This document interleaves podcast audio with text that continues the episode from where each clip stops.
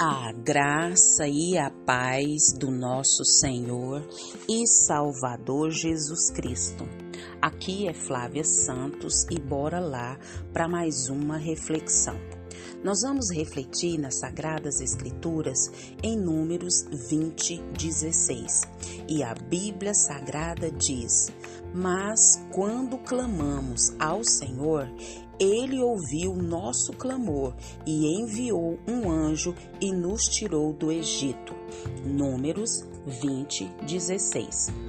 Nós vamos falar hoje, pela infinita misericórdia de Deus, sobre o tema Você não está sozinho. Isso mesmo que você ouviu, você não está sozinho.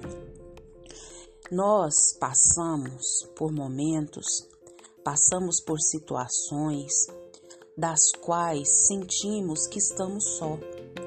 Parece que ninguém nos enxerga, parece que ninguém nos vê. Estamos sozinhos em meio à multidão. E como isso é difícil. E quão importante é permitir que essa verdade não penetre os nossos corações de que estamos sozinhos, mas de que Deus está conosco. Emmanuel, Deus conosco. Quando eu e você nos sentirmos sozinhos, lembremos de Emmanuel, que significa Deus conosco. Vamos imaginar a situação da nação de Israel o povo de Israel. Aquele povo escolhido de Deus, um povo cheio das promessas, desde lá do patriarca Abraão, o, o redimido milagrosamente através da jornada de José. Mas agora escravo por mais de 400 anos como será que nós nos sentiríamos passando por situação tão difícil? Um povo de Deus, um povo cheio de promessa, um povo que foi libertado com mão forte e de repente agora é escravo há mais de 400 anos. A verdade é que Deus não é um Deus que nos abandona. O nosso Deus é um Deus que cuida dos seus, é um Deus que peleja pelos seus, é um Deus que cumpre as suas promessas. Deus, ele vela para cumprir a sua palavra. Então Deus, na sua infinita glória, sabedoria, poder, majestade, ele levanta um libertador, Moisés, para que se tornasse o mediador do resgate do seu povo. Porque Deus é assim. Ele é um Deus que intervém. Ele é um Deus que age. Ele é um Deus que peleja pelo seu povo. E nós temos que colocar na nossa mente que é imperativo que nos lembremos que o nosso Deus é um Deus que intervém na nossa vida, na nossa história, na vida dos seus, na vida de tudo aquilo que diz respeito aos seus. Deus é um Deus que intervém. Assim, Deus, ele se envolveu de maneira profundamente mudando a história do seu povo no passado. É só nós lermos a palavra de Deus. E esse Deus, que é o mesmo ontem, hoje e será eternamente, ele também o fez a nós, através do Supremo Libertador, Jesus Cristo.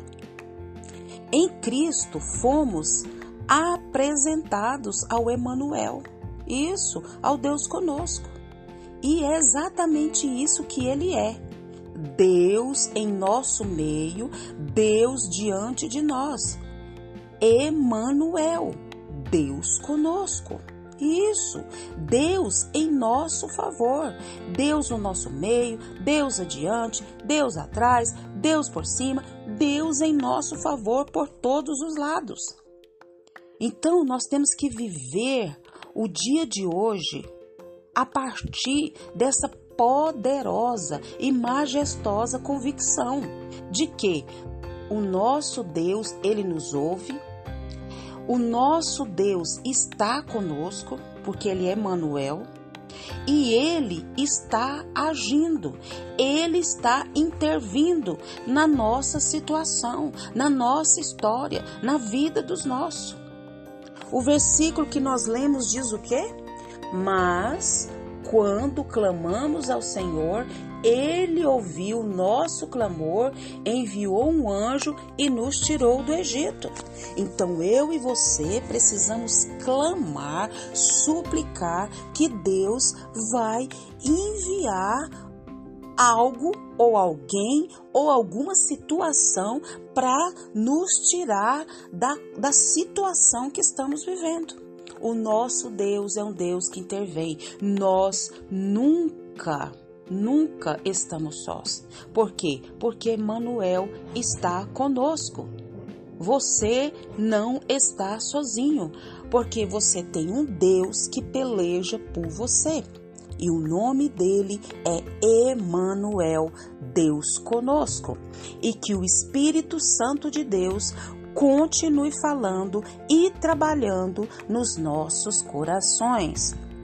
Pai, em nome de Jesus, diante dessa palavra, nós queremos, ó Pai amado, pedir ao Senhor perdão, Pai, perdão dos nossos pecados, perdão, Pai, das nossas fraquezas, perdão, Pai, das nossas iniquidades.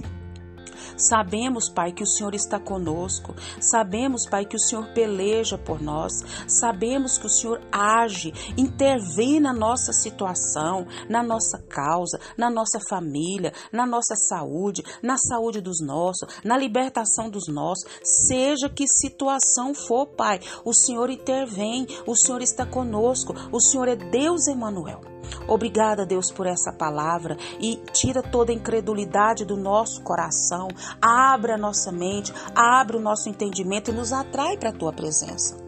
Pai, perdoa todas as nossas falhas, todos os nossos pecados, todas as nossas transgressões. Te louvamos, ó Deus, por mais um dia, te louvamos, ó Deus, por mais uma semana, te louvamos por mais um mês, te louvamos pela nossa vida, pela vida dos nossos, te louvamos por tudo que o Senhor fez, tem feito, sei que fará. Obrigada pelas providências, obrigada, Pai, pelos livramentos, pela, ó Deus, pela provisão, pela proteção, pela tua presença real. Pai, continua agindo, meu Deus, na nação brasileira. Vem com libertação, vem com salvação sobre a nação brasileira, sobre os governantes, sobre os habitantes da nação brasileira. Vem com reavivamento, Deus eterno.